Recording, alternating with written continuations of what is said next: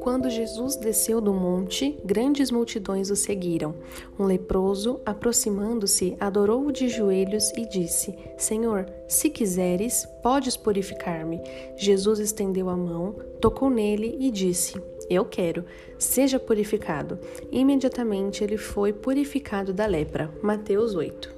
Oi, gente, sejam muito bem-vindos a mais um episódio aqui do podcast Salvo pela Graça. Aqui é a Sabrina e hoje a gente vai conversar sobre a cura desse leproso que está relatada lá em Mateus capítulo 8. Essa é uma passagem bem conhecida da Bíblia, provavelmente você já ouviu essa história antes, mas eu quero chamar sua atenção aqui para duas atitudes que este leproso teve em meio ao sofrimento em que ele estava. Ele estava sofrendo de uma condição física que era lepra, não só física, mas também um sofrimento emocional, porque a pessoa com lepra naquela época, ela tinha que ficar separada da sociedade, ela era excluída, ela não podia estar próxima de pessoas, então você imagina quão difícil era viver totalmente isolado e ainda com as feridas ali em sua pele.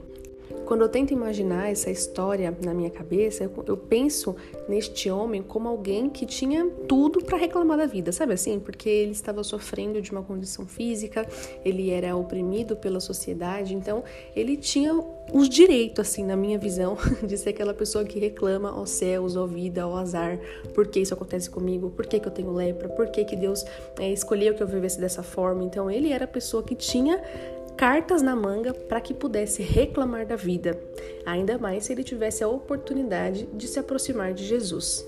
Ele poderia chegar em Jesus se questionando: Jesus, por que o Senhor permitiu que isso acontecesse comigo? Por que logo eu sofro com essa lepra? Por que o Senhor não cura logo essa doença? Enfim, ele poderia chegar a Jesus com essa atitude, que é uma atitude que muitas vezes eu e você temos quando nós passamos por sofrimentos. Claro que existem muitos níveis né, de sofrimento, as pessoas podem sofrer por motivos diferentes. Mas fato é que, em meio ao sofrimento, uma atitude muito comum da, da, nossa natureza pecaminosa é de questionar e indagar a Deus por que, que Deus diz que me ama e ainda permite que eu passe por sofrimentos como esse, não é mesmo? Inclusive, ouçam o episódio O Sofrimento de Jó que foi um episódio passado aqui do podcast, que também tem muita relação com esse daqui. E agora vamos retomar aqui a história para a gente entender qual que foi a atitude daquele homem. A Bíblia nos diz que o leproso se aproximou de Jesus e adorou de joelhos.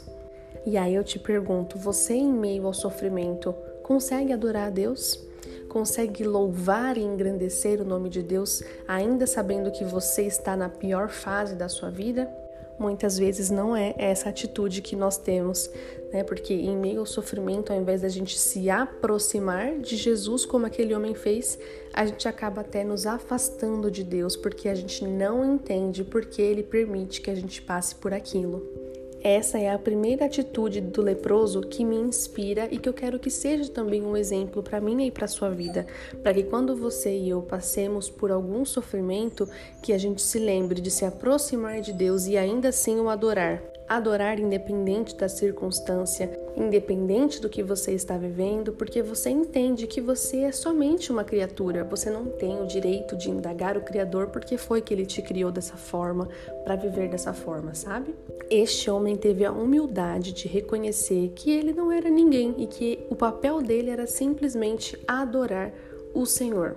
E foi isso que ele fez, mesmo com o sofrimento, mesmo com o sofrimento físico e emocional, ele se aproximou de Jesus e ele adorou ao invés de questionar. E aí, além disso, de se aproximar, de adorar o Senhor de joelhos, ele disse: Senhor, se quiseres, podes purificar-me. Aqui ele fez uma afirmação que se Jesus quisesse, ele poderia purificar. Então ele sabia do poder de Jesus, ele sabia com quem ele estava falando, que Jesus tinha poder para isso. E ele teve fé de que eu, eu creio que este homem pode purificar-me. Mas ainda assim ele não chegou a Jesus impondo isso. Senhor, você deve me purificar. Por que você não fez nada ainda? Por que você não tirou a minha doença? Ele não chegou com essa postura. Mais uma vez ele foi muito humilde, reconhecendo que o Senhor só faz aquilo que ele quer. Nesse caso, Jesus acabou atendendo o pedido daquele homem, ele acabou curando né, esse leproso. Mas já teve uma outra pessoa na Bíblia que também fez uma oração parecida como essa e ainda assim o seu pedido não foi atendido, que foi Jesus. Quando Jesus está próximo ali de ser crucificado, ele faz uma oração parecida, dizendo: Senhor, se possível, afasta de mim esse cálice, contudo, que seja feita a tua vontade. É a mesma oração aqui. Né? Esse leproso poderia repetir as mesmas palavras: Senhor, se quiseres, afasta de mim essa doença, porém, que seja feita a tua vontade. Naquele caso de Jesus, a gente sabe que Deus permitiu que ele passasse por todo o sofrimento da cruz. Era preciso, havia um propósito maior naquele sofrimento. Aqui também a cura desse leproso também tinha um propósito maior, tanto que quando a gente continua a história e Jesus estende a mão para curá-lo, imediatamente ele fica purificado da lepra. Em seguida, Jesus fala para ele não contar aquilo a ninguém, mas para ir mostrar ao sacerdote é, que ele estava curado para que a vida dele sirva de testemunho. Então percebam que tudo que Jesus faz, seja a cura, seja permitir um sofrimento, seja permitir uma lepra, uma condição física, emocional, tem um propósito. Eu creio muito nisso. E por isso, se você também quer crer cada vez mais nisso, a sua oração precisa mudar.